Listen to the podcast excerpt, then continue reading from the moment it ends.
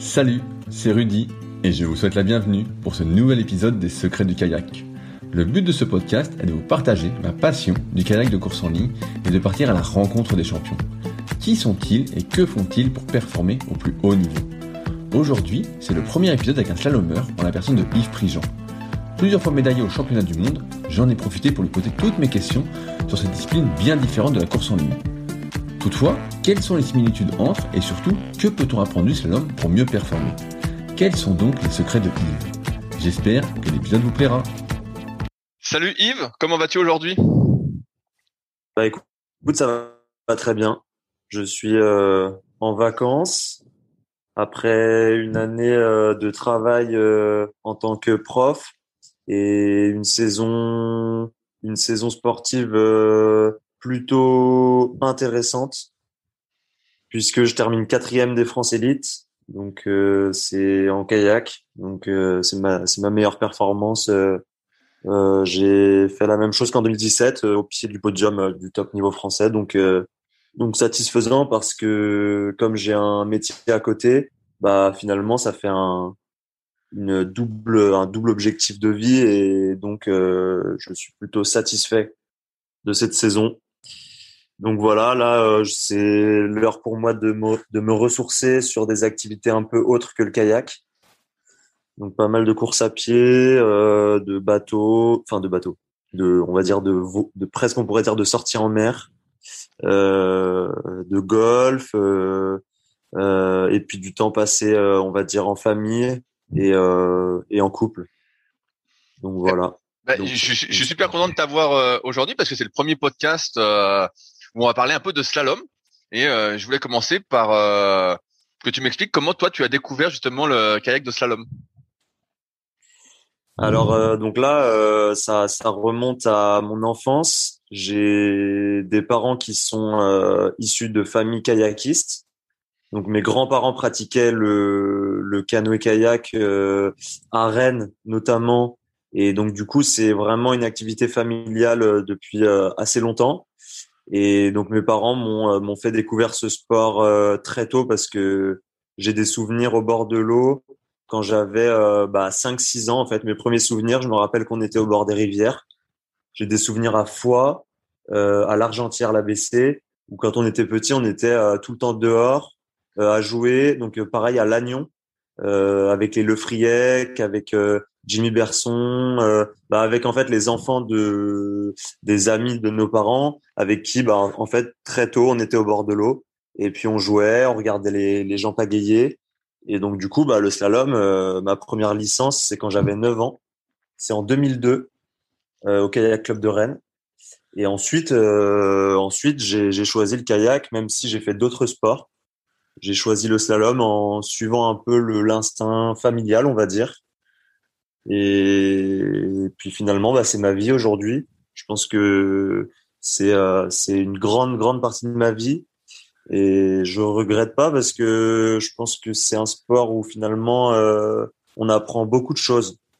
On apprend à se débrouiller, on rencontre beaucoup de gens, on voyage et puis on apprend aussi à presque on pourrait dire à, à vivre avec le, le milieu naturel qui nous entoure quand on a la chance de, de découvrir de, des belles rivières.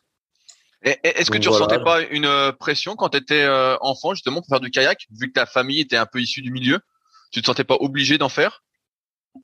Euh, Je pense que vers l'âge de 13-14 ans, euh, c'est un âge où c'est pas facile de, enfin 13-14, même on va dire peut-être 12, c'est pas facile parce que il y a cette euh, ce face à face avec le danger que j'ai bah moi j'ai des souvenirs hein, sur la Palaresa où où j'étais quand même pas pas rassuré et mais j'ai été très bien accompagné dans mon club. Je pense que mes parents ils m'ont mis au club parce qu'ils voulaient pas justement être trop avec moi tout le temps et les stages club m'ont donné goût vraiment à l'activité. Je pense que ma grande sœur elle a elle a essayé, elle a pas elle a pas aimé.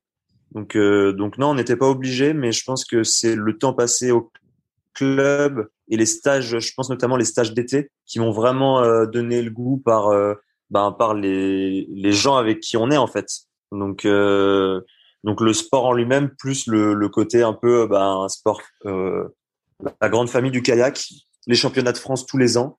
Et donc du coup, non, non, je me suis pas du tout senti forcé. Au contraire, j'ai pris goût et j'ai dû choisir un jour entre le foot et le kayak. Et Rennes, en fait, ma ville, c'est quand même une, une, ville où il y a un, il y a, il y a le, le, football qui est quand même assez populaire. Mais j'ai fait le choix du kayak. Donc voilà, euh, par le, le goût de l'activité. Est-ce que tu te, à partir de quand tu as fait des compétitions en slalom? Euh, ma première compète, c'était Servon-sur-Vilaine. Euh, je pense que j'avais euh, j'avais 10 ans. Ah ouais? ouais, non, non, c'est c'est je suis arrivé très vite dans la compète, mais en même temps, ça m'a tout de suite plu. Je pense que je pense que c'est le fait d'avoir euh, d'avoir un peu cette euh, cette adrénaline quand tu, tu as un dossard. Et j'aime vraiment le côté technique. Je pense que les analyses de parcours très tôt, j'ai trouvé ça assez riche. Euh, et puis je me suis jamais lassé de ça en fait. Le côté, bah voilà, il y a les entraînements, il y a une préparation. Le, c'est vraiment le côté préparation jusqu'à une échéance. Et le jour J, tu sais que c'est le, c'est, c'est le jour euh, pour lequel tu t'es préparé. Et ça, je trouve, ça, ça tient en haleine. Et là, je me, je me suis rendu compte, euh, même ces dernières années, que sans compète, euh, c'est difficile pour moi de m'entraîner. Et quand j'ai pas une échéance, en fait, je, je, je ne me sens pas capable en fait d'aller à l'entraînement tous les jours. Et au contraire, ouais, quand il y a une, quand il y a une, une date, ça me met dans un projet de, de préparation. Et c'est ce que j'aime le plus, je pense. Dans, enfin, c'est une des choses qui, qui me font adorer la compétition. Est-ce est que plus jeune, tu as essayé euh, les autres activités du kayak, à savoir de la descente ou de la course en ligne? Alors euh, ouais, j'en ai fait beaucoup. J'en ai fait beaucoup parce qu'en Bretagne, on, a, on avait les Yawank, c'était assez populaire et c'était euh, une compétition euh, vraiment bien organisée avec quatre étapes, donc donc course en mer, descente, course en ligne et slalom. Et donc à la fin, on avait un classement général. Et pareil, donc il y, avait les régates nationales de l'espoir. Donc même si j'avais le bras dans le plat, parce que je m'étais blessé, j'avais participé avec la Bretagne. Euh, j'avais pu euh, être avec eux et donc euh, finalement non j'ai énormément pratiqué descente course en ligne un peu moins Ocean Racing parce que bon c'était un peu moins la pratique du club mais en fait j'ai passé beaucoup de, de temps dans des bateaux dans des bateaux longs sur le Scorf j'ai beaucoup de souvenirs sur le Scorf en descente c'est des très bons souvenirs d'ailleurs j'ai participé à des championnats de France de descente après, en course en ligne, j'étais petit, donc j'étais pas très fort. Mais je pense pour, pour de l'entraînement, pour une préparation d'endurance et pour développer des habiletés euh, un peu différentes, euh, je, je, pense que c'est assez complémentaire. Et j'en ai fait quand même euh, entre, euh, on va dire, euh, poussin, benjamin minime. tous les ans, je prenais des départs de compète en descente et en course en ligne. Donc, ouais. j'ai cette formation là ouais. Ah ouais c'est assez impressionnant parce que comme euh, bah, tu l'as vu euh, quand je suis venu voir les championnats de France de Bourg-Saint-Maurice j'ai voulu tester un kayak euh, de slalom. Et donc moi qui suis plutôt habitué à un surski ou à un course en ligne c'est ça file droit en fait. Et là au premier coup de paillet bah tu fais un tour sur toi-même en fait donc tu as une sorte de polyvalence que tu as appris vraiment jeune ouais ouais c'est vrai que c'est des pratiques qui sont quand même très éloignées j'ai des souvenirs à Saint-Grégoire d'être monté dans un bateau directeur euh, où je tenais pas dedans parce que c'était un bateau euh, de compète. Donc euh, mes premiers essais en course en ligne c'était à Saint-Grégoire.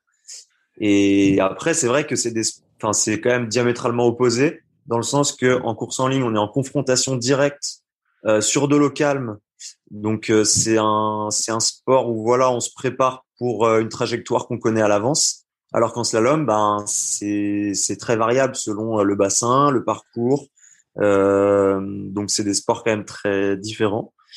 Mais non, après c'est c'est un c'est un autre plaisir. Je pense que on a on a cette chance dans notre sport d'avoir plusieurs activités et et ça a été euh, non non pendant mes années euh, ouais encore une fois Benjamin minime euh, ça a été un plaisir de passer du temps dans des bateaux longs mais j'étais pas très bon je sais pas si c'est le fait d'avoir un peu moins d'infos par mes parents ou, ou mon gabarit euh, ce qu'il faut savoir, c'est qu'en slalom, on a quand même euh, des gabarits un peu plus légers qu'en course en ligne.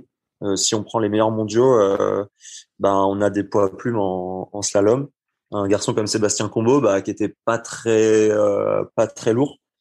Et pour rivaliser, c'est vrai que étant petit, quand j'étais jeune, ben en slalom, j'arrivais à avoir des résultats corrects. Et donc du coup, euh, j'ai suivi le, le la lignée familiale qui était plus dans le slalom. Mais j'ai du plaisir à monter en bateau long euh, pour faire des, des séances d'endurance. C'est toujours un plaisir. Et en surf ski aussi. À, à partir de, de quand, quand dans tes jeunes années, tu as pris la, on va dire la pratique du kayak de slalom, euh, c'est devenu plus important pour toi et peut-être as-tu eu des rêves de, de, performer à plus haut niveau? À partir de quand? Euh, je, pense, ben, je pense que c'est KD1 parce que c'est l'animation euh, nationale qui débute vraiment en cadet et les championnats de France. Et là, je me suis spécialisé. Et je pense qu'à partir de là, euh, j'ai un peu moins passé de temps euh, à descendre le score. Enfin, J'étais plus axé. Euh, notre bassin, nous, en Bretagne, c'est les Roches du Diable. Et c'est vrai qu'à partir de là, tous les hivers, il était hors de question de faire de faire des compétitions de course en ligne, de descente. Là, j'étais plus vraiment à passer du temps dans mon bateau de slalom. Et le souvenir que j'ai, c'est, c'est les roches du diable l'hiver. À chaque fois, je passais un cap et j'étais pas, c'était un peu dur en cadet parce que j'étais, j'ai eu une puberté vraiment tardive et en fait, on voyait des gens avec de la barbe. Enfin, quand je suis arrivé en cadet 1, euh, les médaillés, c'était des barbus, quoi. On avait des gars comme Antoine Launay, bah, qui a participé au JO d'ailleurs pour le Portugal qui étaient déjà euh, bah, en fait des adultes quoi. Et moi j'étais un enfant et à côté c'était bon c'était un peu compliqué donc je prenais 10 12 15 secondes. Et je pense que c'est ouais à 14 ans par là quoi que je me suis vraiment spécialisé euh, en slalom. Donc, euh, à, ce moment-là, à ce moment-là, tu t'en suis rapproché vraiment du niveau français en. Vas-y, vas-y, continue. Non, j'ai pas entendu ta dernière question. Je te disais, euh, tu t'entraînais combien de fois par semaine à ce moment-là? Alors, euh, à ce moment, mais pas tous les jours sur l'eau. C'était plus euh, peut-être quatre séances de bateau par semaine. Euh, je dirais euh, lundi, mardi, vendredi, samedi. Et après, il y avait, il y avait une du renforcement musculaire, des circuits training. Mais, mais en fait, on était déjà à une séance par jour. Et puis après, je pense que c'est en arrivant en junior que là, c'est passé à deux séances par jour. Donc c'était quand même assez complet. Hein. On était déjà quand même sur des bases euh, d'entraînement euh, où on était bah, tous les matins sur l'eau à 7 heures. Enfin, pas tous les matins, mais on était tous les jours sur l'eau, pardon et on se levait deux fois par semaine à 7 heures pour aller sur l'eau avant les cours. Donc, euh, ben, en fait, je m'entraînais plus à l'époque, je m'entraînais plus qu'aujourd'hui. Enfin, en tout cas, cette année, euh, quand, quand je bosse, je m'entraîne une fois par jour. À l'époque, j'étais à deux séances. Quand j'avais 16, 17, 18 ans, euh, euh, on enchaînait, on faisait, euh, on faisait euh, une séance le midi, une séance le soir, quand on pouvait, quand les cours le permettaient. Parce que là, tu avais une scolarité aménagée à ce moment-là? Ouais, ouais, ouais. On avait un. J'ai eu la chance d'être au lycée Sévigné, donc on a vu passer des champions là-bas quand même. Quand on voit, quand on voit Nicolas Gestin, Cédric Joly, ma petite sœur Camille, Mathurin, Madoré. Donc c'est quand même une lignée de, de gens qui performent, enfin qui sont champions du monde ou en tout cas en équipe de France.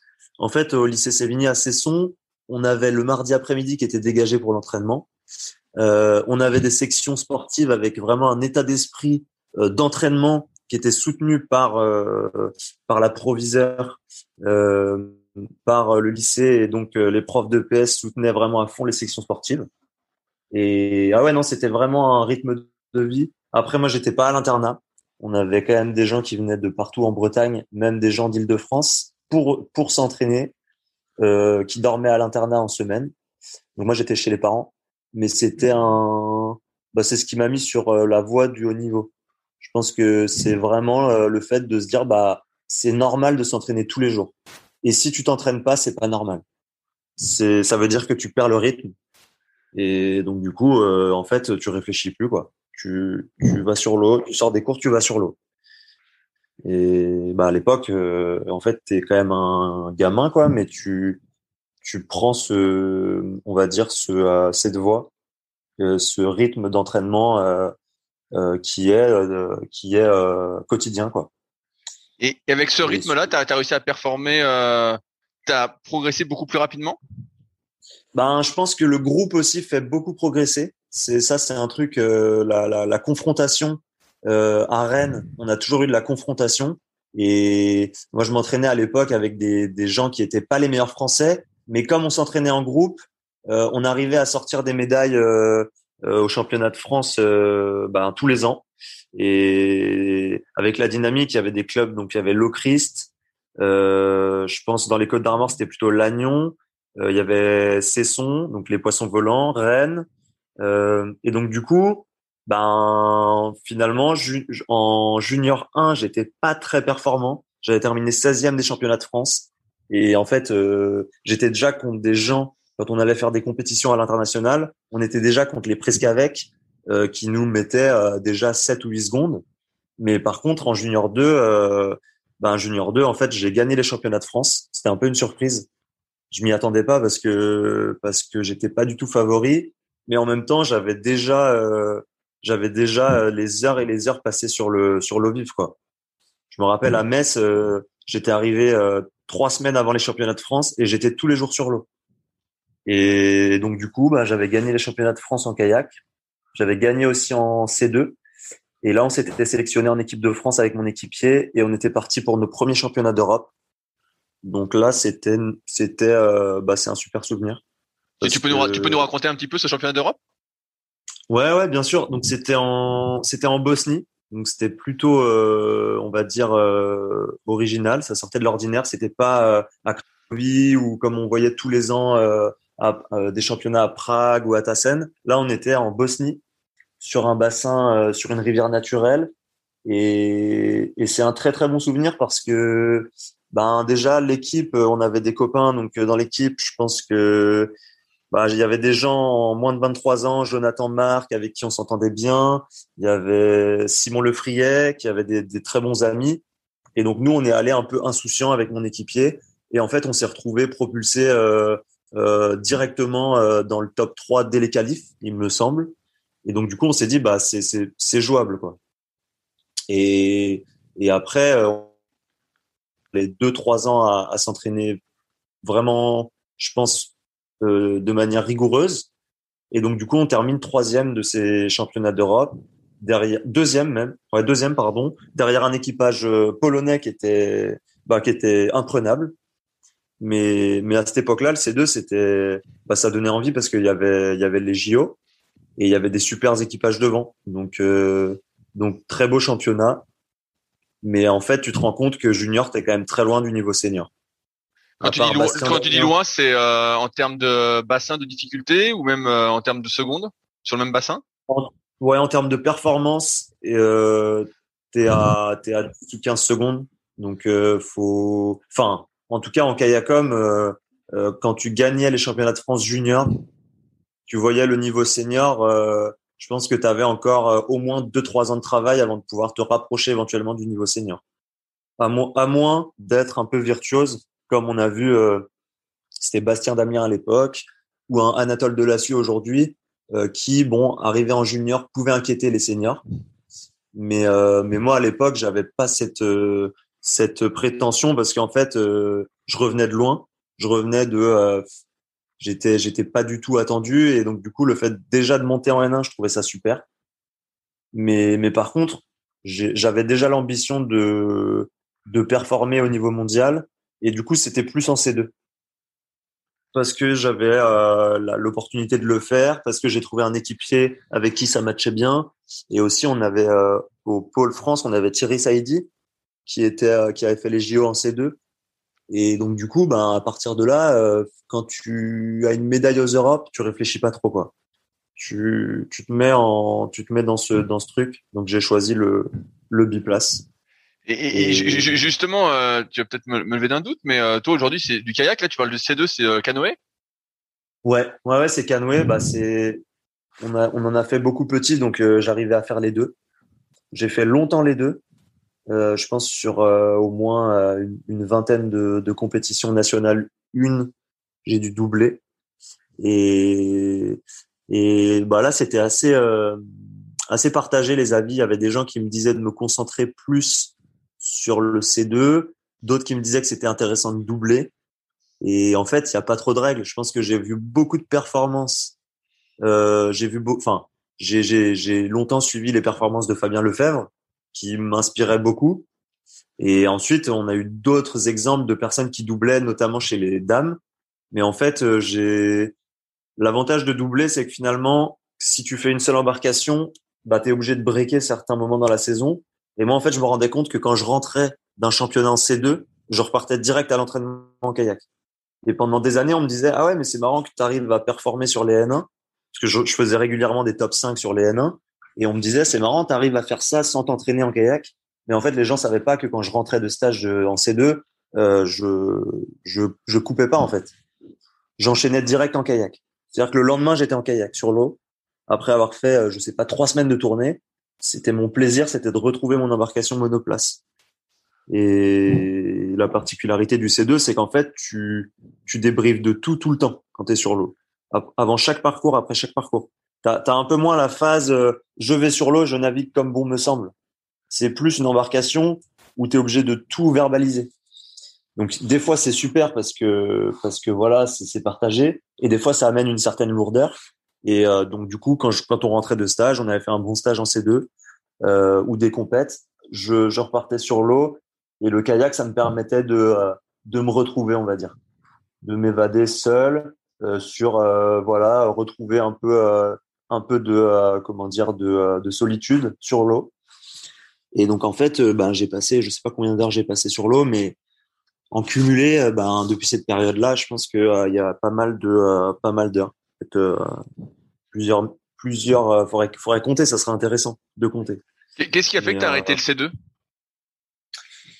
Ben, plusieurs facteurs. Premier facteur, je pense que le fait qu'on soit un sport amateur, bah en fait mon équipier il, a choisi de se concentrer sur son boulot, ses études, parce que en fait euh, on avait quand même beaucoup mis l'accent sur euh, la compète et financièrement je pense que je pense qu'au bout d'un moment, c'est un choix de vie. Hein. Soit tu bosses, soit tu fais du bateau. Mais bon, quand tu es euh, aux portes de l'équipe de France, ben ça paye pas forcément euh, un loyer, quoi. Donc à moins d'avoir des parents qui sont vraiment euh, à fond, bah en fait il faut choisir, quoi. C'est souvent le le choix se fait entre, je pense entre 21, 22, 23 ans. Et du coup, au sortir de la catégorie jeune, mon équipier m'a dit que lui, il avait eu la sensation de voilà de bien profiter de sa carrière sportive, mais il voulait se consacrer euh, à sa carrière, on va dire, professionnelle. Et donc du coup, il a choisi d'arrêter. Et je pense que ça allait en même temps euh, que la fin du C2 au JO, donc un peu moins attrayant parce que bah voilà, la fédération soutient un peu moins, il y a un peu moins de concurrence, euh, on ne sait pas si ça va être encore dans les pôles, etc. Donc c'est arrivé un peu en même temps le fait de voilà de de, de, de finir ce projet qui était un bah une, une belle euh, un beau parcours je pense parce qu'on a quand même récupéré euh, enfin au passage des, des médailles mondiales. Euh, on a on a une médaille aux Europes euh, juniors, une médaille aux Mondiaux moins de 23, une médaille en Coupe du Monde et un et un titre de champion du monde par équipe. Donc donc beau parcours et, je pense que mon équipier, euh, voilà, il, il, avait, il avait fait ce choix-là, quoi. Toi, comment t'as fait avec tes études pour concilier justement tout cet entraînement euh, et puis même aujourd'hui avec euh, le travail que tu fais? D'ailleurs, tu es prof de quoi? Comment tu fais pour euh, arriver à tout concilier de, depuis tout ce temps-là? Ça relève un peu du miracle parce que en fait, faut être très, enfin, pas du miracle, mais d'un environnement vraiment facilitateur et euh, et qui permet de faire ça. Je pense que je pense que mes parents m'ont permis de faire ça. Ils ont assumé euh, financièrement et, et le contexte qui favorise le fait de, de faire études plus bateau. Et je pense que après c'est aussi les structures comme le pôle, euh, le, la section sportive. Au niveau des études universitaires, ben en fait on avait quand même des aménagements. Euh, on pouvait euh, passer les examens en différé. Et donc ça, ça m'a permis de faire les deux. Et ça m'a, ça m'a aussi, euh, on va dire, mis en difficulté parce que je pense que que l'année où j'ai passé mon concours pour être prof, bah en fait c'était une année qui était très dure. Mais en fait, bah s'il fallait le refaire, je le referais quoi. Parce que parce qu'en fait, euh, les gens à côté de moi, ils, faisaient des soirées, ils partaient en vacances, et en fait, entre les soirées et les championnats, bah, tu choisis, et en fait, euh, moi, j'ai choisi les championnats, quoi. Et euh, je pense que c'est un peu comme quand tu choisis de faire que du bateau et que tu vas au JO et que tu décroches une médaille, ou alors que tu choisis de faire un boulot. Et là encore aujourd'hui, je pense que on se rend compte que le, le sport qui est soi-disant amateur, en fait, il est pro, quoi. Moi, je, là, j'en suis sûr, c'est que c'est difficile de briller dans son travail et de briller sur l'eau. Ou alors, il faut faire des, il faut, il faut peut-être faire des cycles ou, euh, mettre un accent peut-être euh, sur certaines saisons où, tu dis, bah là, euh, je me prépare pour les JO, je, je travaille moins. Mais là, je me rends compte que en fait, bah, cette année, en fait, j'ai travaillé et, et j'ai fait quatrième. Donc c'est bien, mais c'est pas assez bien pour être en équipe de France. Et donc du coup, la, la satisfaction, elle est quand même très grande. Elle est plus grande que quand je ne travaillais pas. Et en fait, quand je travaillais pas, c'était, c'était, euh... moi, ça ne me convenait pas parce que parce qu'entre les séances, je faisais rien. Et au bout du compte, arriver aux sélections, ben en fait, ça fait un, peu un coup près. Euh, si tu te sélectionnes pas, ta, ton année, en fait, elle ne, elle n'a servi à rien. Et, et je pense que le juste milieu, il est pas facile à trouver. Avec l'expérience, je pense qu'on peut le trouver. Mais chacun est différent. Je pense qu'il y a des gens qui se satisfont complètement à faire que de l'entraînement. Mais il y a un bon exemple, je trouve. Martin Thomas, il a réussi cette année à, même ces dernières années, sans forcément euh, avoir euh, être à fond dans son travail, avoir des projets à côté. Je pense que ça peut équilibrer des ambitions sportives d'avoir un projet à côté, qui te euh, qui te sort du kayak. Enfin, en tout cas, c'est un peu ma vision. Si t'as que le kayak, ça peut péter quoi à un moment. Donc pour moi, le fait d'avoir un boulot ou un projet à côté, ça donne un peu de légèreté. C'est un peu la légèreté que les sportifs on cherche au départ des compétitions. Soit à l'insouciance quand tu es très jeune, où il y en a qui gardent cette insouciance, mais je sais pas comment ils font. Mais mais le fait de pouvoir s'évader dans, dans, dans, un métier ou dans, une, dans un autre projet, ben, finalement, quand tu es sur l'eau, tu retrouves le plaisir du, du, début. quoi. Les premières compètes, quand tu calcules rien, quand, quand tu pas là pour euh, absolument performer ou atteindre un, objectif de résultat. Et tu redeviens, euh, tu redeviens un kayakiste qui, qui s'éclate sur l'eau en dehors de euh, d'un métier ou d'un autre projet. quoi. Et, et est-ce qu'aujourd'hui, tu aurais des possibilités, je sais pas, de travailler à mi-temps pour justement peut-être arriver à plus concilier tes, tes entraînements, tes ambitions avec euh, ton, ton travail professionnel, on va dire? Ben, Moi, j'ai la chance après de faire un travail où j'ai quand même euh, des vacances. Donc, euh, je pense qu'il y a des jobs où tu as moins de temps. Mais, mais après, le mi-temps, il est, il est super, je pense. C'est, pour moi, c'est le bon compromis. Et c'est le meilleur compromis. Après, financièrement, le kayak, ça coûte cher. Et on, on est un peu tous euh, dans le même souci quand on veut performer à très haut niveau. C'est qu'il faut réussir à, euh, à trouver des financements. Et encore une fois, euh, si j'ai réussi à faire, parce que j'ai fait 2011, 2018 en équipe de France, 7 ans, c'est grâce à mes parents. Quoi. Enfin, je veux dire, on a beau dire oui, on peut trouver des sponsors, mais en fait, c'est les parents qui assument pendant pendant les premières années. Et après, si, si tu as un, un, vrai résultat, là, tu peux trouver des sponsors. Mais pour trouver des sponsors, pour moi, il faut être finaliste au championnat du monde. quoi. Ou alors, sinon, c'est des petits sponsors, mais ça paye pas une saison. Et donc, du coup, le fait de travailler à mi-temps ou de trouver un job où tu as du temps, ce qui est mon cas, parce qu'en fait, quand tu es prof, tu as, quand même, les week-ends. Tu, tu termines pas à, tu termines pas à 20h, tu termines à, à 16h30. Et donc, du coup, en fait, euh, cette année, j'ai pu m'entraîner tous les jours. Et je me suis fait battre par des gens qui ont un peu plus d'expérience que moi. Je pense Mathieu Biasizo, il a de l'expérience. Il a galéré aussi et, et, en fait, là, il revient à son meilleur niveau. Euh, Benjamin Regna, c'est un gars qui a galéré pendant dix ans. Et en fait, il a réussi là à se sélectionner. Et donc, en fait, c'est là où je pense que cette année, je suis satisfait parce que d'assumer un travail à temps plein qui correspond à 20 heures quand tu es prof, plus les préparations de cours, plus s'entraîner tous les jours et avoir cette ambition de performer, bah en fait le si tu fais le, le bilan, bah c'est très bon. Enfin en tout cas tu tu profites et tu savoures ce genre de, de résultats. Et, et au, à, l'inverse, quand je travaillais pas, bah, j'étais pas satisfait parce que tu termines douzième. En tout cas, moi, c'était mon cas. J'avais terminé douzième. Et en fait, tu te rends compte que tu t'es entraîné pour terminer douzième. Quoi. Donc, le, le, le rapport qualité-prix, comme dirait mon père, il est pas bon. Et donc, bah, il y a cette, cet équilibre à trouver entre, euh, entre bosser un peu ou beaucoup et accorder du temps pour l'entraînement. Et surtout, bah, bien communiquer avec les, gens euh, qui, euh, qui t'entraînent, qui t'accompagnent dans ton job, ou tes collègues. Ou... Parce que si tu si arrives à, à être efficace, bah, tu peux être efficace partout. Quoi. Et donc, du coup, bah, la prochaine étape pour moi, c'est peut-être de, de, d'être un tout petit peu plus haut au niveau sportif, peut-être à, à mettre un peu moins d'énergie dans mon boulot, euh, avec des missions un peu moins, on va dire, euh, élargies sur euh, sur des heures, enfin moins d'heures sup ou voilà, trouver le bon compromis quoi. J'allais te dire, est-ce que cette, cette place de quatrième te satisfait finalement si on enlève tout ce qu'il y a autour? Est-ce que euh, tu vises pas plus que ça?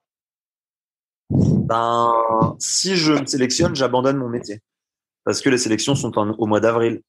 Donc ça sera une satisfaction qui serait différente. Et si je serais très fier de de me resélectionner en équipe de France parce que je l'ai déjà fait. Et mais donc du coup en fait, euh, euh, je deviendrais 100% euh, kayakiste sur une période euh, allant de euh, de mai à septembre. C'est ce que fait ma petite sœur, c'est ce que font beaucoup de sportifs. Et, et après, euh, ben le sport est devenu professionnel en kayak, donc donc en fait, quand tu te lèves le matin, bah tu fais ton petit déj parce que parce que enfin tu fais un petit déj équilibré qui correspond à, à aux besoins énergétiques. Tu, tu surveilles ça, tu vas t'entraîner. Après ta séance, tu dois te reposer pour repartir le l'après-midi. Le soir, il faut te divertir un peu pour te sortir. Et en fait, tu fais ta séance étirement. Et en fait, c'est un boulot quoi. Si tu veux vraiment être professionnel, ben c'est bah tu rentres dans une autre sphère qui est euh, le sportif professionnel. Et là, là, bah, quand on voit les résultats au, JO, on voit que bah, tous les pays progressent en fait. Tu vois les Slovènes qui sont en kayak qui ont une médaille d'or, qui n'en avaient pas forcément il y a quelques années. Euh, tu vois euh, que les Français, on n'en a pas. Et donc, du coup, euh, bah, il faut remettre en question le système. Même si on a des super places, quatrième, cinquième, bah, ça fait une petite boule quand même. Tu te dis, putain, ça fait chier, quoi. Et, mais ça m'étonne, enfin, ça me surprend pas du tout. Parce que on, a eu euh, des médailles pendant très longtemps. Et là, c'est peut-être finalement, ça tombe peut-être au bon moment. Je pense qu'à quatre, à trois ans des JO chez nous, peut-être que ça va nous remettre un peu d'humilité. Euh, ça va nous permettre de voilà de, de voir que ben, les, les étrangers ont progressé et que notre système ben il est il est pas euh, il est pas il marche pas à tous les coups quoi il n'est pas parfait et donc du coup bah si on veut être très bon dans trois ans je pense que je pense qu'il va falloir euh, réussir à bah, repartir sur euh, sur euh, on va dire de l'humilité, du respect vis-à-vis des autres nations, vis-à-vis de, de la concurrence, de, du travail à fournir. Ça me ferait autant rêver de savoir que qu'on ait des, champions olympiques dans quatre, dans trois ans qui seraient mes concurrents directs, Mathieu Amadoré, Anatole Delassu, que je sois sur le podium. Mais il faut absolument qu'on y soit. Quoi. On n'a pas le droit, je pense, dans trois ans de pas être sur les podiums, comme on a on a on a fait là sur Tokyo. Quoi. Tout à l'heure, tu, tu, parlais de, du fait que c'était un sport qui revenait cher. Euh, moi qui n'y connais rien, euh, j'ai une question qui me vient. Est-ce qu'il faut plusieurs bateaux, qu'un bateau différent en fonction du bassin sur lequel on va faire une compétition, par exemple? Euh, Alors oui, je pense que à très haut niveau, oui, parce que les bassins sont très différents. Et si tu veux être performant, tu dois être capable de t'adapter et de, faire des bateaux en fonction des bassins, mais c'est pas toujours possible. Il faut avoir un constructeur, faut avoir l'envie de le faire et c'est aussi une prise de risque. Je pense que c'est un peu risque et euh, nécessité. Euh, ça dépend vraiment des athlètes, mais si tu navigues sur euh, Bourg-Saint-Maurice ou sur euh, Tokyo, je pense que c'est pas les mêmes contraintes. Là maintenant, c'est beaucoup de bassins artificiels et donc du coup, on a des bateaux quand même assez adaptés aux bassins artificiels. Mais ben, les champions en slalom on voit que les formes évoluent quand même peu en ce moment. et les meilleurs ont tendance à garder le même bateau. Mais par le passé, euh, je pense que, bah, par exemple, les Jeux Olympiques à Athènes, je pense qu'ils avaient pris en compte le fait que c'était de l'eau salée et que du coup ça flottait plus, qu'il fallait euh, enlever du volume pour faire des rotations. Donc il y a quand même ce facteur d'analyse qui rentre en jeu. Et d'ailleurs, moi, j'ai sorti une forme de casque là pour être vraiment au plus près des piquets, parce que en fait, ça m'énervait d'avoir un casque où je devais mettre de la mousse. Ça, ça, ça m'agaçait depuis que j'étais petit quand je mettais le casque Wildwater, il était trop gros pour moi. Et du coup, dans la recherche du détail, je pense que faire du matériel, c'est essentiel, quoi. C'est vraiment essentiel. On a le, champion olympique euh, Yuri Preskavek, euh, le Tchèque, il a fait son sa pagaie, quoi. Donc euh, c'est le seul qui va euh, qui va. J'en discutais encore hier avec un ami, bah, qui va passer une décalée aussi facilement avec la pagaie qu'il a fait. Donc c'est pour moi, c'est pas anodin, quoi. Après, euh, c'est ma spécialité. Je sais pas trop en course en ligne sur l'évolution des, des, formes. Euh, je sais, je saurais pas dire. Bah, par exemple, en surf ski, on a le, le matériel, il, ça progresse, c'est de plus en plus léger, c'est de plus en plus rigide. Il y a toujours des, des, des trouvailles, euh, des, des, nouvelles choses. Et pour moi, ça, les sports à engin, bah, ça va avec la performance, quoi. C'est, c'est inhérent, on va dire. C'est inclus dedans, quoi. Combien t'as de bateaux, toi, actuellement? Alors là, j'en ai pas. Ah, t'en as plus? Ouais, non, j'ai vendu, j'ai vendu mon bateau, euh, ce qui énerve mon père parce que il me dit euh, pourquoi tu vends ton bateau, machin. Mais en fait, euh, là, c'est la première fois que j'en ai pas, mais j'en ai un en commande. Et ça m'est arrivé d'avoir trois bateaux. Il y a des saisons où j'avais trois bateaux. J'en avais un qui était très abîmé, un que voilà que j'étais en train d'utiliser, plus un neuf qui arrive. Et j'ai eu longtemps aussi deux C2, plus deux kayaks. Enfin voilà, c'est le budget, c'est euh, 7, 7000 euros quoi, de bateau. Un C1, enfin si j'ai quand même un canoë monoplace dont je me sers pas. Et en termes de pagaies, ça, ça, t'as combien de pagaies Il faut plusieurs pagaies différentes? Ben là justement, j'ai testé des pagaies, mais ouais, je pense que la base c'est d'avoir trois pagaies. Qu'est-ce qu'elles ont de différentes euh, ces trois pagaies En général, il y en a une démontable. Si tu veux partir euh, t'entraîner euh, l'hiver, euh, ben c'est pratique. Et sinon, elles sont identiques ou alors euh, tu joues peut-être un demi centimètre en longueur. Si tu es crevé ou que tu as un bassin, sur un bassin naturel, tu aimes bien avoir un peu plus d'appui, tu as un centimètre de plus. Et j'ai longtemps cherché la, la, la, bonne taille, mais entre 2m01 et 2m02, tu vas changer selon ton état de forme. quoi. Après, euh, non, après, sinon, euh, je pense que trois pagaies, c'est l'idéal. En tout cas, en canoë, j'avais toujours trois pagaies. On partait en stage là, à tu parles de 2m01, 2m02. Euh, comparativement ouais. à la course en ligne, ça fait une petite pagaie parce que tu es assez grand là au, cas Tu dis que tu étais petit quand tu étais euh, gamin, mais là tu es assez grand. Donc ça fait une petite pagaie en fait. Ben non, c'est à peu près la norme. Je pense que je pense qu'on est entre 2 mètres et 2,03, 2,04 max. Après, il y a des pagayeurs. Enfin, avant, je pagayais avec une pagaie un peu plus petite. Euh, bah, par exemple, mon beau-frère qui était au JO, là, euh, Michal Smollen, il a une pagaie qui est un peu plus courte. Donc, tu as différents styles. Mais non, je pense que la norme, c'est environ 2 mètres. Après, il y en a qui montent à 2,07, 2,06, les très grands. Mais le 2,02 en slalom, c'est près normal pour un kayak. Après, euh, en canoë, euh, bah, j'ai une anecdote. À Londres, on pétait euh, une pagaie. Euh, on était, ça nous arrivait de casser deux pagaies sur une séance. Quoi. Ok. J'ai souvenir, ouais, souvenir qu'on ait cassé deux pagaies sur une séance ou, ou en deux séances. Donc si t'as pas trois pagaies, t'es mal quoi. euh, ouais. tout, tout, à l'heure, tu parlais euh, que quand tu as gagné tes premiers euh, championnats de France de slalom, tu étais parti trois semaines avant sur le bassin. Comment ça fonctionne ouais. un peu l'entraînement en, en, slalom? Est-ce qu'on fait que que de la comment que de la rivière, que du slalom, ou est-ce qu'on fait aussi de l'eau plate Est-ce qu'on fait aussi de l'entraînement en dehors du bateau Comment ça fonctionne? Bah, Je pense qu'il y a un peu tout. Euh, c'est très différent selon les nations et selon aussi la selon l'âge et la période enfin euh, où tu en es dans ta carrière sportive. Je sais que pour moi la règle d'or c'est de passer beaucoup de temps sur l'eau. Plus tu passes du temps sur l'eau plus t'es bon et pour moi c'est proportionnel quoi. À moins de de faire mal mais si tu passes beaucoup de temps dans ton bateau donc euh, forcément plutôt en eau vive mais pas que. Je pense que sur l'eau calme c'est enfin je pense que quand je quand je m'aligne, enfin peut-être pas sur la dernière N1 parce que j'étais pas trop, euh, on va dire à fond dedans, mais quand je m'aligne sur une course, pour moi, ben les personnes qui pratiquent depuis quelques années, elles ont aucune chance face à moi parce que Ben parce que j'ai passé euh, bah, depuis que je suis gamin en fait, je, je, je suis sur l'eau depuis que j'ai 10, 10 ans, je fais des gammes de slalom et donc du coup euh, pour moi la base c'est vraiment de passer beaucoup de temps sur l'eau pour s'approprier le matériel, les techniques, euh, euh, automatiser. Enfin pour moi la notion de automatisation elle est vraiment essentielle, c'est-à-dire que tu réfléchis pas quoi. Quand tu vois un champion faire la manche, tu dis c'est incroyable, mais en fait pour lui c'est c'est juste normal quoi. Et donc du coup pour que ça devienne normal, c'est le temps passé dans le bateau, à passer des portes, passer des portes, des vagues, des déposes, euh, faire déclencher des stops, des décalés. Et en fait, euh, à la fin, ça devient, euh, bah, c'est un peu comme les musiciens font quoi. Ils font leur gamme et donc du coup après, tu l'erreur, tu vas, tu vas la réduire à néant quoi.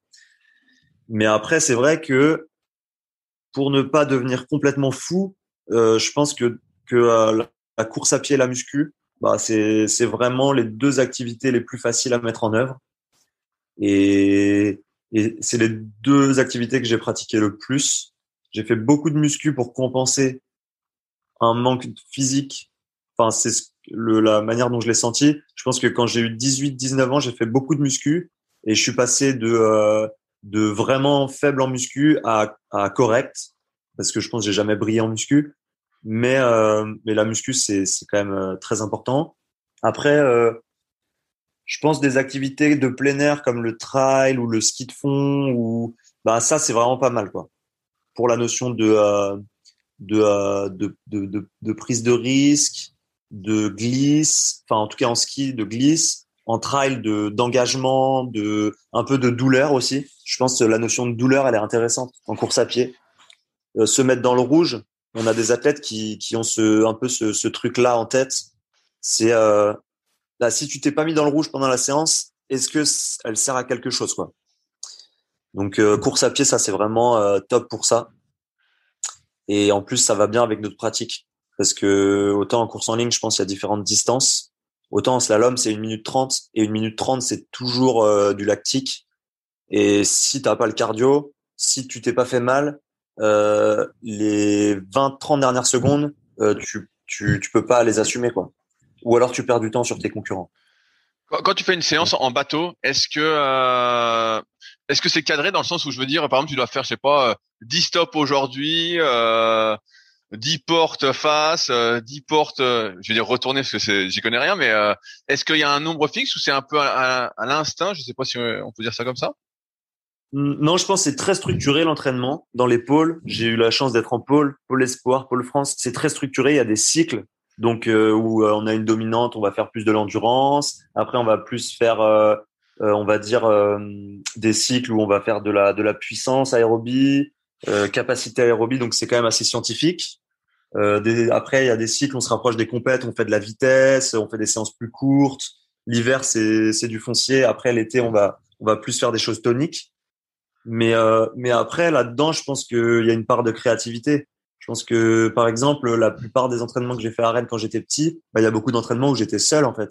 J'étais seul sur l'eau. Et du coup, j'ai essayé de dire aux jeunes que j'ai, que j'ai pu encadrer, bah, les années où je, où voilà, j'étais un peu, un peu plus, euh, ça m'arrivait d'être coach. Je pense que le fait d'être seul, bah, la créativité, elle est, elle est quand même assez essentielle, quoi. C'est-à-dire que si tu te réduis juste à un planning, tu peux pas forcément être le meilleur. Alors que si tu ajoutes quelque chose de personnel, une technique, euh, une, innovation, euh, parce qu'en slalom, c'est se rapprocher toujours plus des piquets, les stop-têtes, les esquives. Et donc, du coup, je pense pour, pour performer quand même, il y a cette part de créativité. Et sur les séances, je pense que l'imagination, euh, c'est quand même un gros, gros plus dans le sport en général et en kayak aussi. Euh, la capacité à, avoir des idées à chaque séance de d'avoir des, des nouvelles pistes de travail. Donc au-delà des cycles, moi par exemple, ça m'arrive de, enfin, j'ai fait de la préparation mentale et je pense que des notions euh, de jeu avec l'eau, de d'imaginer que son bateau, euh, euh, son bateau, enfin, il, faut sans rentrer dans les détails parce que c'est assez personnel, je pense, et et, euh, et c'est difficile à expliquer. Pour moi, l'entraînement mental aujourd'hui, ouais, c'est vrai que c'est quand même très important et surtout euh, à très haut niveau. Donc, euh, j'avais bossé un moment sur euh, imaginer le que tu joues en fait, et donc comme comme un peu le, le, le fait de jouer de la musique, Et, euh, et donc, pour moi, tu as, l'entraînement en quantité et après, tu as ce que tu mets dans les séances. Et pour être très bon, je pense il faut, il faut avoir les deux. Il faut vraiment avoir les deux. Euh, imaginer des, des, nouvelles pistes de travail. Euh, donc après, il y a des choses plus concrètes comme euh, du gainage, la tenue du bateau, euh, euh, le timing. Sur des séances techniques, forcément, tu vas travailler des, des gammes techniques, donc des stops, des décalés. Mais ouais, le facteur mental, très important, quoi. Vraiment très important. Combien de temps ça dure une séance d'entraînement en slalom en moyenne? Hmm, Je pense que c'est soit une heure, parce que on a quand même des créneaux de une heure sur euh, les stades d'eau vive. Après, ça m'est arrivé de passer 2h30 sur l'eau. Je pense que au Roche du Diable, euh, tu es 2h30 sur l'eau. À Bourg-Saint-Maurice, tu peux être euh, tu peux être 2 heures sur l'eau. si je vais surfer sur la côte, je reste au moins 2 heures. Donc la séance le top c'est 1h30 quoi. À partir d'une heure 30, c'est pas mal. Et est-ce que quand tu vas sur l'eau plate, par exemple, je sais pas pour travailler euh, ta capacité aérobie, euh, faire de l'endurance, on va dire. Est-ce que tu restes en bateau euh, de slalom pour faire ça? Ben de plus en plus, ouais. Je pense que à un moment, je m'étais questionné quand même et euh, je m'étais. Ça m'arrive de prendre un bateau, de course en ligne. Après, en termes d'appui, euh, je pense que c'est très intéressant de faire de la ligne. Ça, c'est sûr, mais il faut avoir du matériel.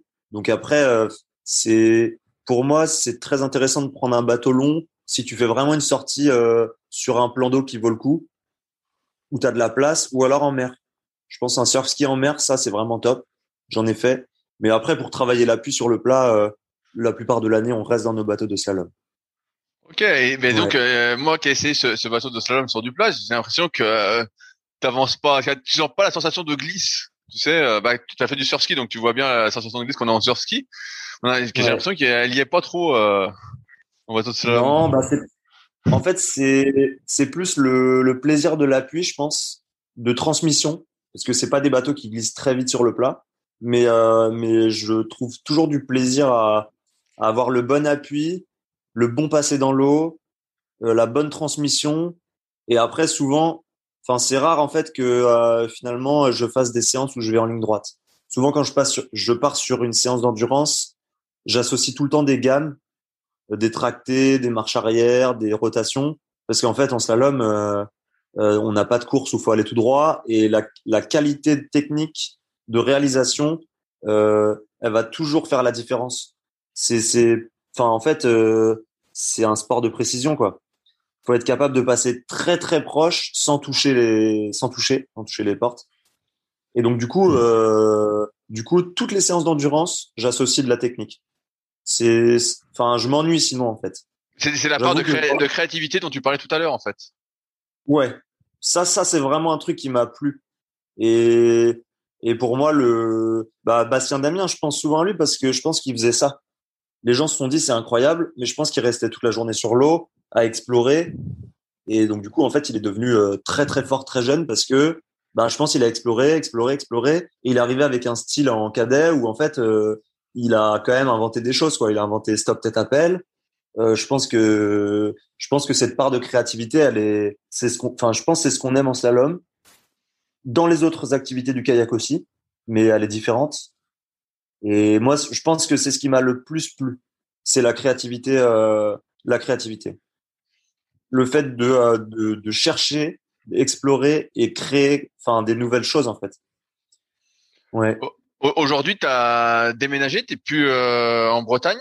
Comment ça se fait? Alors ouais, j'ai déménagé, j'ai déménagé euh, il y a un an, réellement, un peu plus, mais voilà, un an et demi.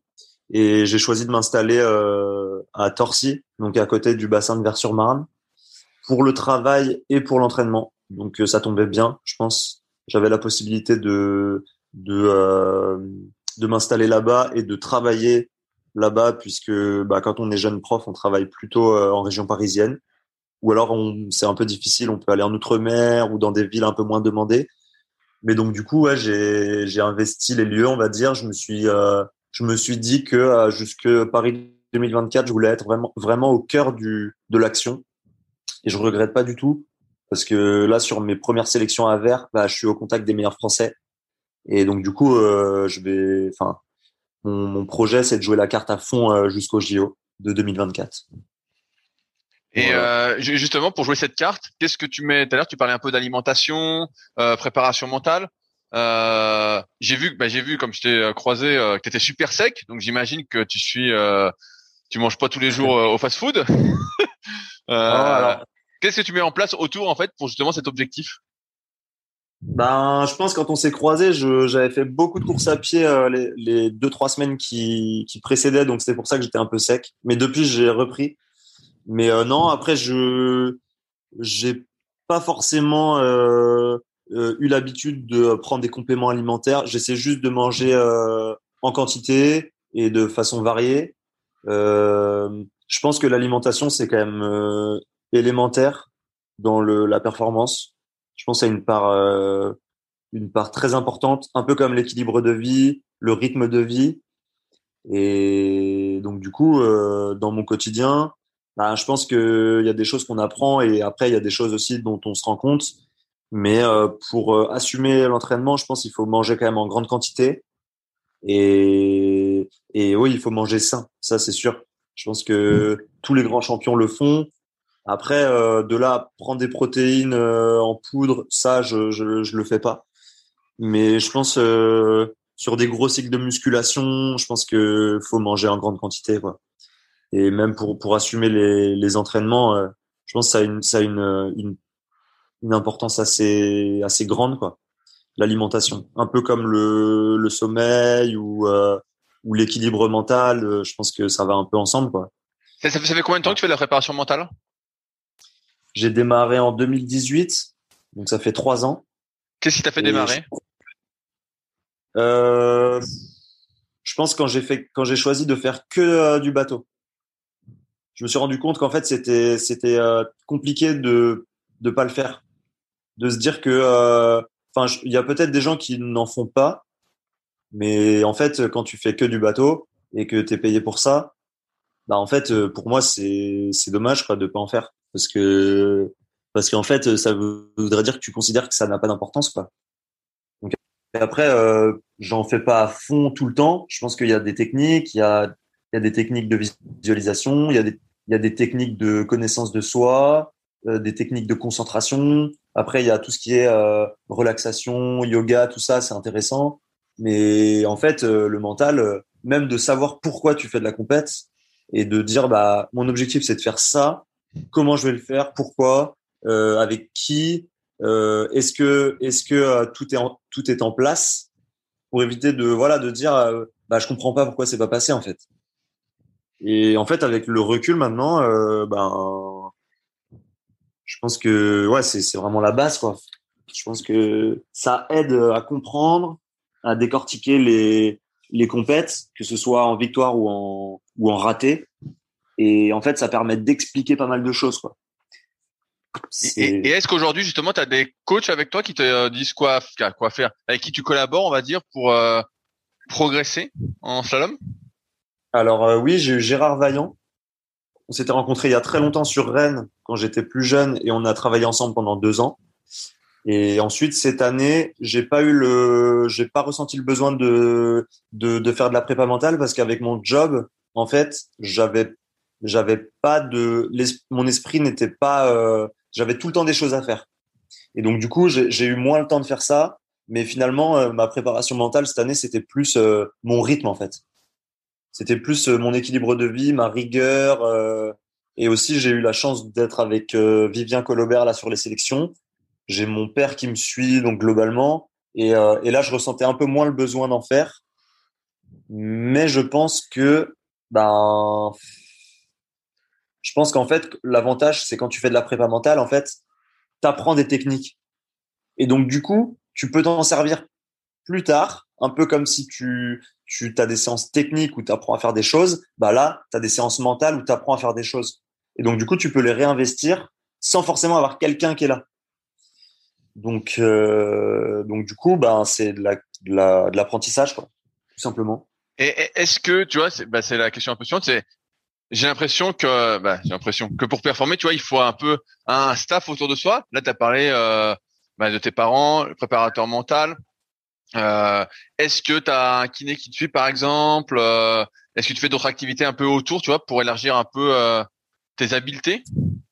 Ouais, bah là, faut pas que je dévoile tous mes tous mes secrets, mais ma, ma, stratégie de préparation parce que je suis quand même en préparation pour pour 2022 et je sais que la concurrence elle va être rude, donc je peux pas tout te dire. mais oui, oui, oui, du coup. Ok. Non, euh, non, je dis ça pour rire. Mais en fait, euh, je pense que chacun a son, chacun a ses façons de faire. Et, et oui, c'est sûr que que l'entourage, ça fait euh, ça fait 90% quoi. Mais l'entourage, c'est vraiment tout l'entourage quoi. Et donc du coup, je pense que les, les grands champions, Enfin, en tout cas, euh, je sais pas hein, si les gens réalisent ça, mais euh, mais en fait, c'est c'est un travail d'équipe quoi. Sur une performance individuelle, tu as au moins sept ou huit personnes derrière quoi. Tu as le conjoint ou la conjointe, euh, les parents, frères et sœurs, donc ça fait là on est déjà quasiment à 6 7 8 et après ouais, tu as prépa mentale, kiné, entraîneur, enfin c'est un truc de fou quoi. Et en fait, la performance, souvent, on valorise un athlète, mais je pense que, je pense qu'en fait, euh, je pense que c'est au moins une dizaine de personnes, quoi. En étant réaliste. Mais c'est euh... l'athlète qui fait la performance. C'est vrai que c'est l'athlète qui fait la performance. Dans, dans, dans, cette optique de performance, comment tu gères un peu euh, ta vie sociale justement autour? Est-ce que ça t'arrive de quand il y a les compétitions et là tu parlais de 2022 puis on parle plus loin de 2024 Est-ce que tu sors? Est-ce que tu vas au resto? Euh, est-ce que tu négliges parfois ton sommeil? Euh, ou est-ce que justement c'est très euh, draconien? Ben, je pense que j'ai eu quand même une jeunesse assez. Euh, enfin, j'ai j'ai la sensation d'avoir pu profiter. Après, il y a des périodes où, enfin, en fait, le le plaisir, c'est justement de s'entraîner. Enfin, là, je, je je vois bien que le rythme de vie de l'entraînement est quand même très agréable parce que bah c'est un c'est un c'est un comment dire? C'est une chance, je pense, de pouvoir faire ça. C'est-à-dire qu'il y a des pays où euh, ils savent pas s'ils vont bouffer, quoi. Euh, ils savent pas s'ils vont pouvoir se loger. Euh, il y a des gens, ils savent pas si, si euh, de, le lendemain ils vont se réveiller parce qu'ils dorment dans la rue, quoi. Donc du coup, je peux pas me plaindre et me dire ouais putain c'est con, j'ai pas le temps de faire des soirées, quoi. Je veux dire, ça reste un, le sport reste un luxe, surtout un sport comme le kayak.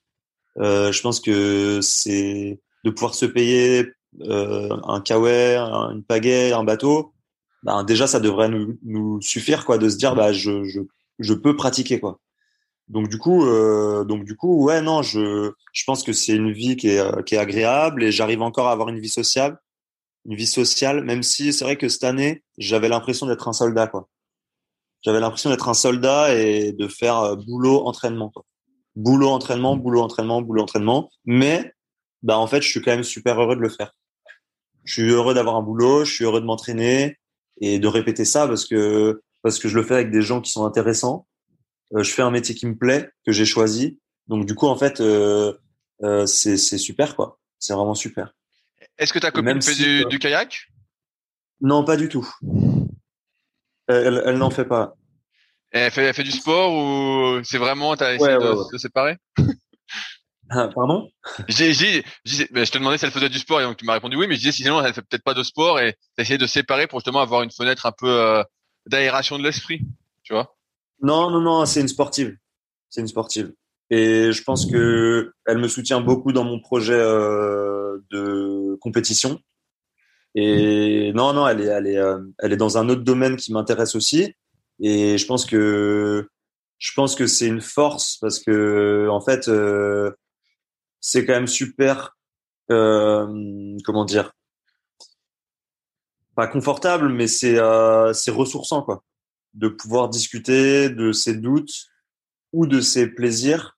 Et je pense que c'est partagé. Et je pense que les souvent les, les, les, les, champions, les gens qui font des grandes performances, bah en fait euh, c'est quand même un, enfin c'est ça revient un peu à ce que je disais tout à l'heure, un travail d'équipe quoi. C'est-à-dire que euh, on, on, ne sait pas à quoi ils pensent, ce qu'ils se sont dit avant, comment ils se sont préparés. Mais je pense que je pense que quand tu as une personne qui te soutient et que tu peux soutenir aussi, bah en fait ça te ça te motive, ça te ça te, ça te, ça te stimule et ça te donne envie de, de continuer. De, je pense que c'est aussi pour ces gens-là qu'on le fait, quoi. Ça donne du sens, je pense. De pagayer. Ouais. Est-ce que tu as déjà eu des blessures ou des choses qui ont fait que tu n'as pas pu t'entraîner pendant un moment? Ouais, quand j'étais plus jeune. Quand j'avais 20, 21, 22, je pense que je me suis blessé parce que je me connaissais pas assez, j'avais du mal à dire non sur euh, des, des planifs d'entraînement ou des, des rythmes d'entraînement. Mais maintenant, je me blesse pas beaucoup. Je me suis pas blessé depuis depuis assez longtemps. Ou alors c'est des tout petits trucs. Mais je pense que ma dernière blessure en date, c'était euh, c'était euh, il y a au moins euh, trois ou quatre ans quoi. C'est quoi les, les blessures qu'on se fait au slalom? C'est les épaules un peu comme en course en ligne Pas du tout? C'est bah moi c'était beaucoup le, le pectoral gauche quand je faisais du C2, le pec, le biceps. Je prenais le tarif. C'était horrible. C'était horrible. Et non, sinon, euh, les blessures, c'est c'est des tensions dans le dos, euh, au cou, enfin au cou. Ouais, c'est souvent la fatigue, c'est euh, c'est euh, poignet et, euh, et le dos. Euh, bah, j'ai une, une, question qui me, qui me, revient sur l'entraînement. Tout à l'heure, tu parlais euh, capacité aérobie, puissance aérobie. Est-ce qu'il y a aussi des codifications un peu comme en course en ligne, EB1, EB2 ou pas du tout? Ouais, nous on dit I1, I2, I3. Ok, plus des zones alors. Ok, alors. Ouais, ouais, I1, I2, I3 et mais c'est c'est à peu près la même chose. Après, euh, j'ai envie de dire, tu peux enlever ça et aller tous les jours sur l'eau quoi. C'est un peu à la française. Non, mais euh, je suis pas sûr que Martican, il, quand il va sur l'eau, il fait une, une I2 quoi. Je pense que t'as, là, je prends beaucoup des références masculines parce que je regarde, mais je regarde aussi euh, les filles. Mais je pense que des fois, les meilleurs athlètes, c'est ceux qui connaissent pas ça quoi. C'est assez marrant quoi de se dire que plus tu réfléchis, plus tu te dis que tu vas réussir, mais qu'en fait, tu arrives quand même à te faire battre par des gens qui se disent juste je vais sur l'eau. Et en fait, euh, oui, c'est un peu euh, l'approche scientifique et, elle est hyper intéressante, je pense. Et ouais, après, euh, t'as l'approche un peu plus basique qui dirait, bah en fait, on s'en fout quoi. On s'en fout. L'important c'est d'être d'être sur l'eau quoi. Parce que le temps que tu passes à regarder ta planning, ton planning, en fait, il y a des gens ils sont sur l'eau. Quoi. Si, si, si, tu, si, tu, le pouvais, alors tu resterais combien d'heures par jour sur l'eau si tu le pouvais? Ben c'est un peu ma peine. Hein. C'est, je pense que c'est un peu ce qui nous manque, euh, un bassin comme Prague. Je pense que les Tchèques, c'est là où ils sont très forts en slalom.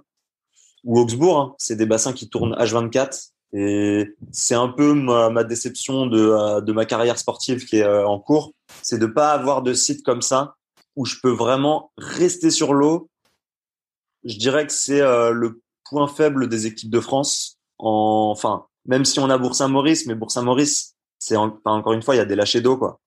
Et c'est toujours un peu frustrant d'attendre leur pile pour être sur l'eau et de savoir que euh, pendant ce temps-là, nos amis tchèques, ben ils, enchaînent, ils enchaînent. Après, euh, on a quand même des super, des super sites. Et là, au contraire, je pense qu'on est peut-être le pays avec le plus de bassins.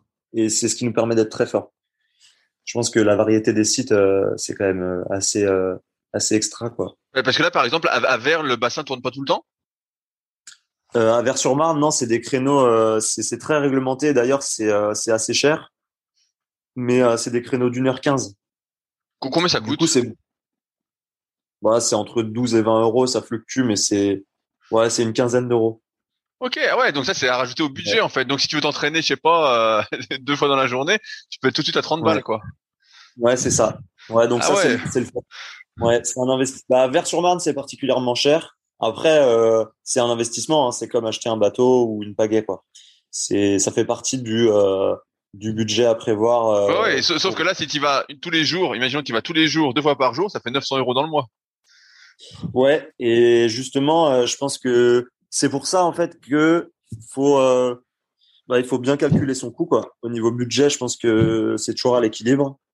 Après, non, après ça va. Il y a quand même des créneaux des créneaux collectifs et donc du coup euh, il y a la possibilité de se regrouper, de pas payer trop cher ou en tout cas quand tu vas sur l'eau, enfin je me suis dit ça hein, depuis que je suis arrivé à Vert, tu peux pas aller sur l'eau et y aller comme ça quoi.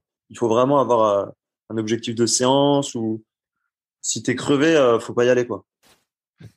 Ou alors avoir un abonnement. Est-ce que tu as déjà fait des stages à l'étranger? Tu parlais justement à Prague. Est-ce que tu as déjà été sur des bassins comme ça justement où ça tourne H24 euh, Ouais, donc bah l'été, hein. principalement l'été, on a fait beaucoup de stages. quand bah de, depuis depuis toujours hein, depuis que je suis cadet l'été c'est passer un maximum de temps sur l'eau à Augsbourg Prague Bratislava c'est un peu différent il y a quand même euh, un peu plus de, créneaux, mais le bassin peut tourner. Et ouais, donc du coup, c'est vraiment les occasions pour passer, pour passer beaucoup de temps sur l'eau. Mais, mais l'hiver aussi, bah, c'est les bassins naturels. Hein. Je pense que, je pense que nous, notre, notre spot de référence, c'est les Roches du Diable. Et là, tu peux te faire plaisir, ouais. Justement, là, tu parles, tu parles de, de l'hiver. En, bah, je reviens sur la course en ligne, mais en course en ligne, souvent, ils font une petite coupure l'hiver ou alors vraiment des stages à l'étranger. Toi, j'ai l'impression que tu fais pas du tout de coupure l'hiver, justement. Euh, tu vas à fond? Bah, c'est risqué de faire une coupure, quoi. Si tu fais une coupure, euh... bah, là, par exemple, en ce moment, je fais une coupure, mais j'ai 27 ans, quoi. Quand, quand t'as quand t'as 16, 17, 18, si tu fais une coupure, tu peux pas, euh, tu peux pas gagner les championnats de France ou, faire de l'équipe de France, quoi. Ou alors c'est une coupure euh, parce que tu as enchaîné vraiment longtemps, mais si il faut faire des coupures, mais il faut les mettre au, bon endroit dans la saison. Je pense que nous, c'est souvent après les championnats du monde. Donc c'est souvent, euh, bah, quand tu es en senior, c'est après le mois de septembre. Donc c'est octobre-novembre. Et, et là, cette année, comme je suis pas en équipe, bah, ma coupure, en fait, c'est c'est maintenant parce que après, je sais que quand je vais reprendre, je vais me remettre à fond dedans. Donc euh, donc c'est soit après les piges une petite coupure ou après les championnats du monde, quoi. Mais, quand tu parles de euh, coupure, là, tu fais plus du, là, tu fais plus de sport ou tu fais quand même euh, plein d'activités annexes? En vrai, c'est un peu compliqué de pas faire de sport. Hein. non, mais je, je fais partie des gens qui, qui, qui se sentent mal, quoi. Je pense que c'est dur. C'est vraiment dur de pas faire de sport. C'est une corvée. Mais ouais, c'est une vraie corvée, je pense. C'est, euh... je préfère varier, quoi. Je préfère faire euh, des randonnées, au moins mais ne pas se dépenser, c'est compliqué quoi. Et ça dure combien de temps cette euh, coupure entre guillemets? Bah vraiment si tu as si as fait un programme complet de sélection, si tu as fait Coupe du monde, championnat d'Europe, championnat du monde, je pense que c'est important de faire une coupure de deux semaines. Ok, ouais, donc pas, pas, pas, si long que ça. Bah, par contre, pendant deux semaines, il faut vraiment pas que tu approches un bateau. Quoi. Ouais. Donc, toi, donc toi, là, tu t'arrêtes que deux semaines alors, par exemple? Ben non, ça peut être un peu plus long, mais c'est des cycles. Je pense après les JO, un athlète peut se reposer pendant euh, pendant pendant deux ou trois mois, pendant six mois. Euh, ça, c'est possible. Si ça fait quatre ans que tu te prépares, c'est un peu proportionnel, quoi. Après, euh, si tu as performé et que tu as vraiment mis toutes tes tripes dans un truc et que tu as besoin de prendre six mois, il faut vraiment les prendre, par contre.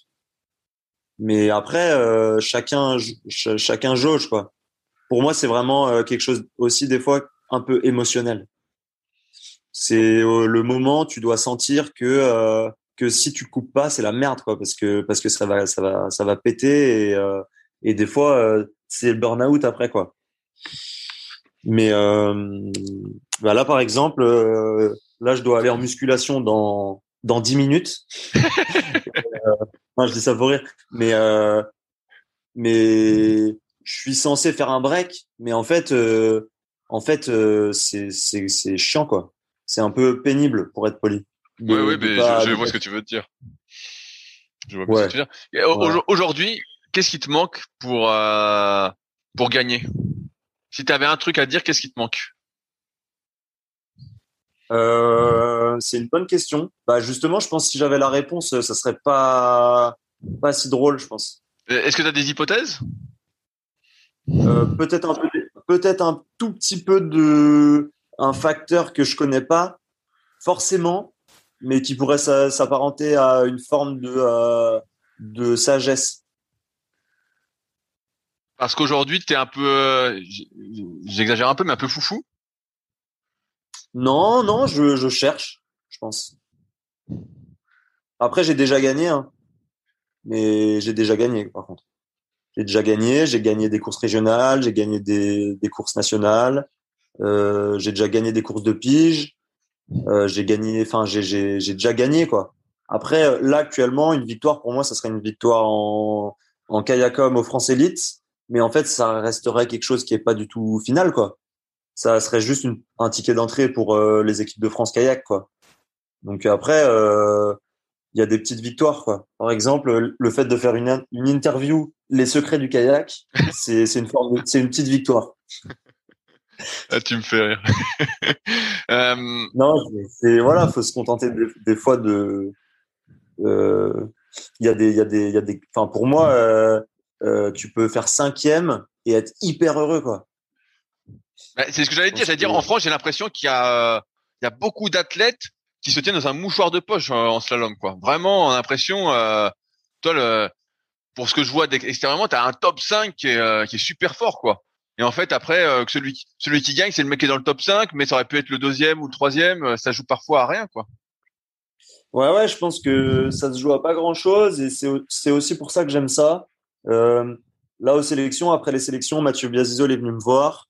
Euh, il était déjà venu me voir en 2017, mais je pense que même des, des bah, Mathurin, qui est un ami, qui s'est sélectionné deux ans, qui a fait des, qui est, qui est très, qui est très bon, hein, qui est, enfin, il y en a plein des jeunes qui sont forts.